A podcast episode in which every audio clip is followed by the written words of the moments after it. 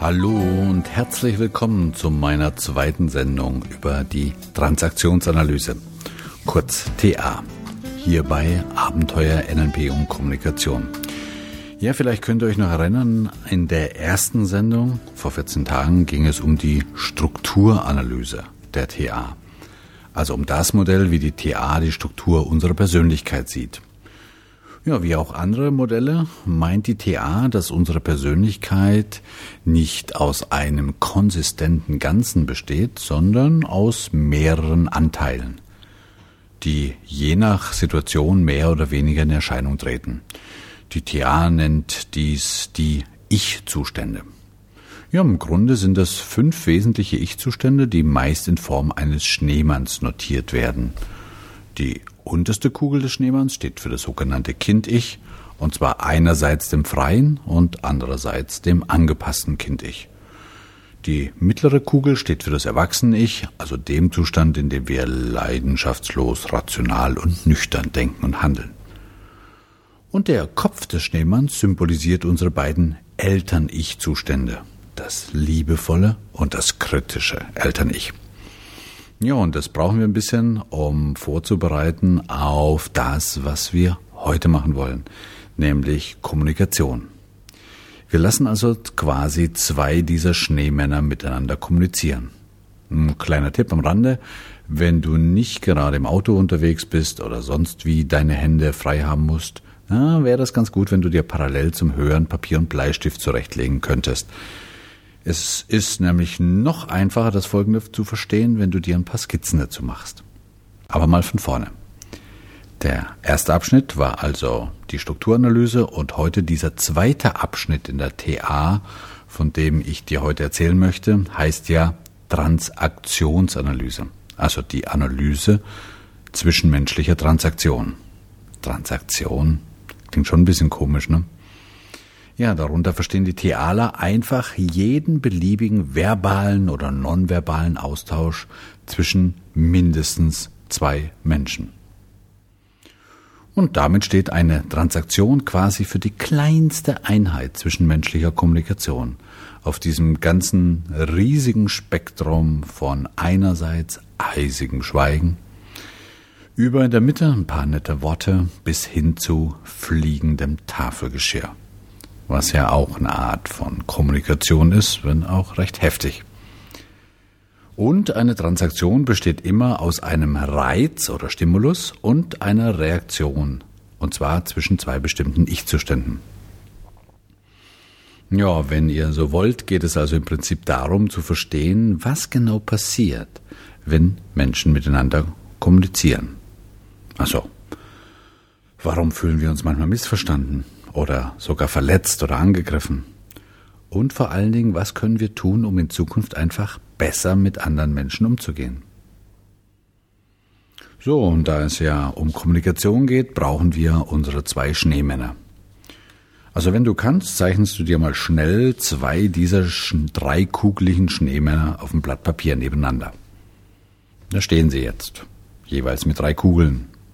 Oben das Eltern-Ich, in der Mitte das Erwachsene-Ich und unten jeweils der große Bauch des Kind-Ich.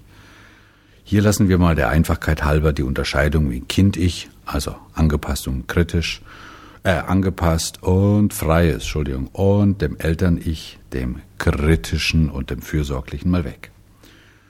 Ja, und jetzt lassen wir die beiden Schneejungs mal miteinander kommunizieren und schauen, was da passiert. Da fragt also der eine Schneemann den anderen, Entschuldige, wie spät ist es denn? Jo, und der andere antwortet, es ist zwanzig nach fünf. Zugegebenerweise ein recht einfaches Beispiel, aber gerade an so einfachem Beispiel wird schnell klar, wie das mit diesen Transaktionen funktioniert. Da kommt also von Schneemann A der Stimulus, wie spät ist es? Und vom anderen die Reaktion, es ist zwanzig nach fünf. Basta. Ende der Transaktion. Aber lasst uns jetzt mal diese einfache Transaktion analysieren. Sprich herauskriegen, a, welches Ich vom ersten Schneemann, der also fragt, welches Ich vom anderen Schneemann angesprochen hat. Und b, welches Ich vom zweiten Schneemann mit seiner Antwort, welches Ich des ersten Schneemann adressiert hat. Entschuldigen Sie, wie spät ist es denn? Ja, ist eine recht sachliche, nüchterne Informationsfrage. Und ich denke, die kommt wohl am ehesten aus dem Erwachsenen-Ich. Und da wir davon ausgehen können, dass der fragende Schneemann schlicht die Uhrzeit erfahren möchte, kann man auch davon ausgehen, dass sich diese Frage an das Erwachsenen-Ich des anderen Schneemann richtet. Ja, und die Reaktion? Es ist 20 nach 5, ist ebenso analytisch und rational und kommt also ebenso aus dem Erwachsenen-Ich und adressiert wiederum das Erwachsenen-Ich des ersten Schneemann, also dem, der gefragt hat. So, das war ein ganz einfaches Beispiel für eine sogenannte einfache Transaktion.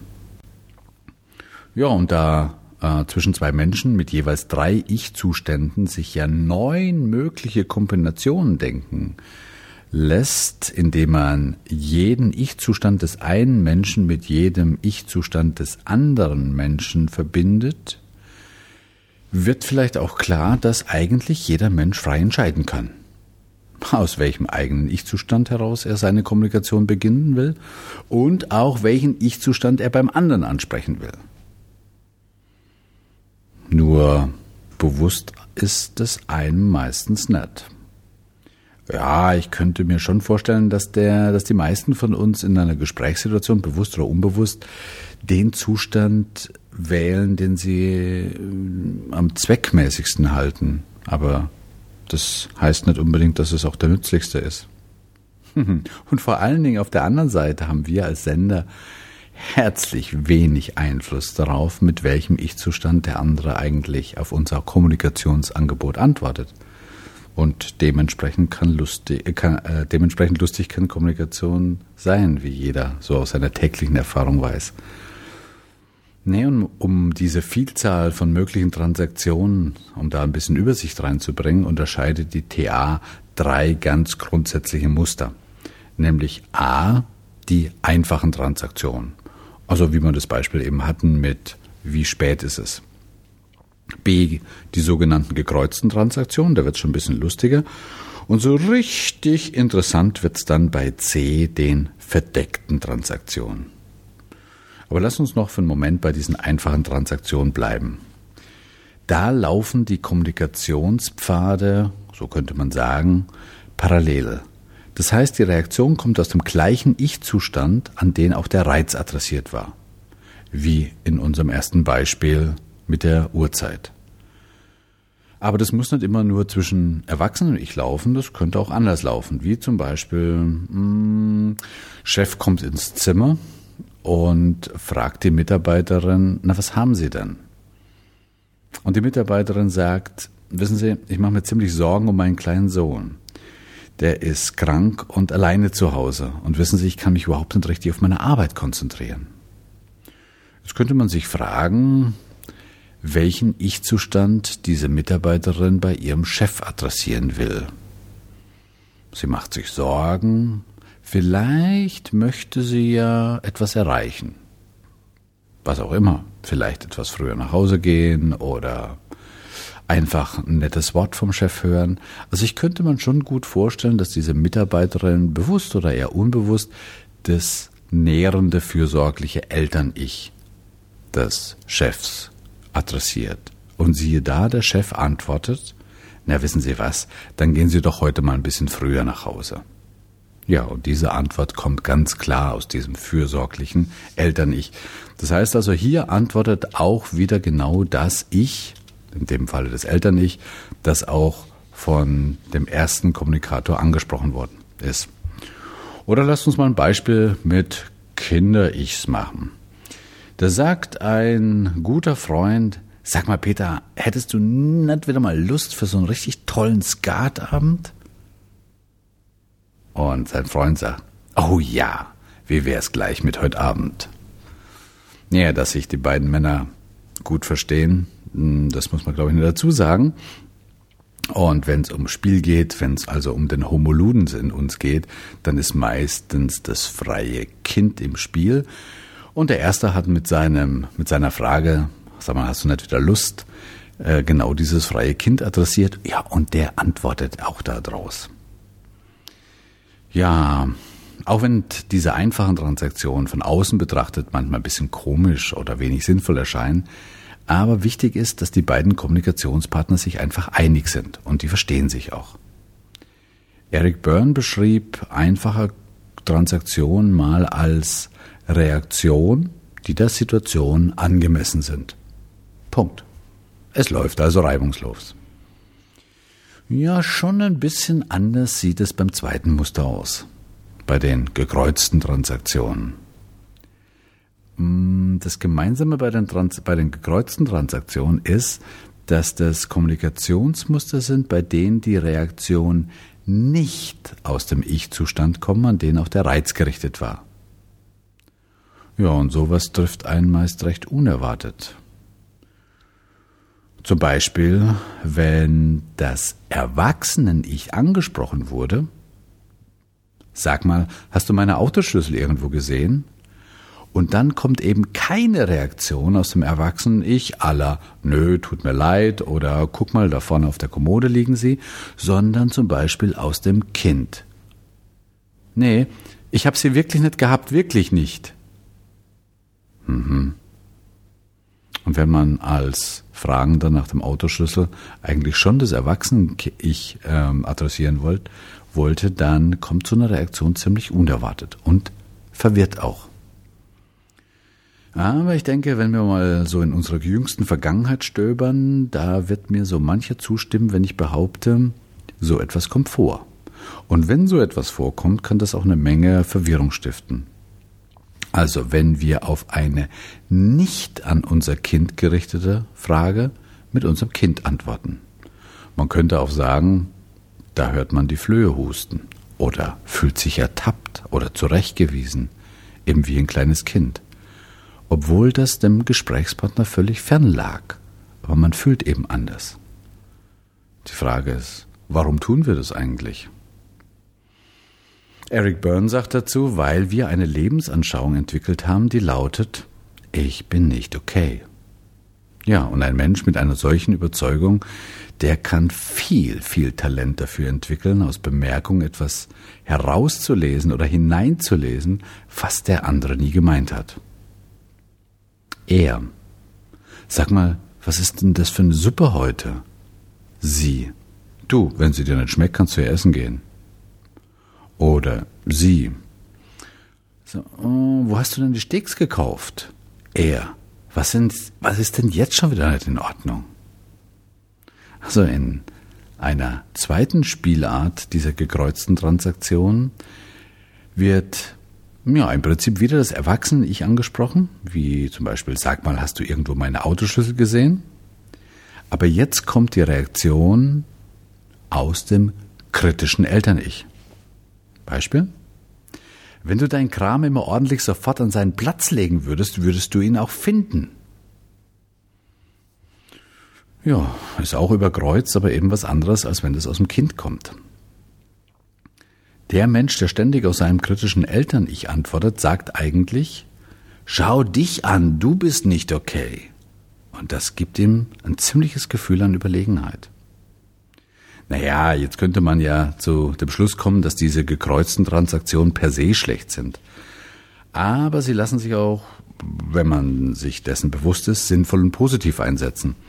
Wenn ich zum Beispiel meinen Gesprächspartner aus einem miesen, im NLP sagen wir, ressourcearmen Zustand herausführen wollte. Oh, Beispiel, wenn sich meine Frau zum Beispiel darüber aufregen würde über die Nachbarin, die einfach unmöglich ist. Und sich hm, dabei vielleicht erhofft, dass ich damit einsteige und ihr zustimme. Was nicht unbedingt zur Besserung ihres Zustandes beiträgt, denke ich. Also könnte ich auch ziemlich bewusst in mein freies Kind gehen, also mal das Eltern-Ich beiseite zu lassen, dieses Kritische, und sie mit einem, hm, weißt du, Schatz, wenn du dich aufregst, bist du echt sexy. Was hin und wieder sehr gut funktioniert. Nee, nach dem alten NLP-Motto, wenn das, was du tust, nicht funktioniert, mach doch mal was anderes. So, jetzt bleibt uns noch die dritte Kategorie, die sogenannten verdeckten Transaktionen. Ja, wie schon der Name sagt, wird hier nicht mit offenen Karten gespielt. Ein Beispiel. Stellt euch mal vor, ihr habt Freunde nach Hause eingeladen und äh, ja, es ist ein gemütlicher Abend und plötzlich stellt euch jemand die Frage von eurem Freund, sag mal, wo versteckt ihr eigentlich eure Flaschenhalter? Mal ganz abgesehen davon, dass sich da dass da ja offensichtlich eine Information gefragt wird,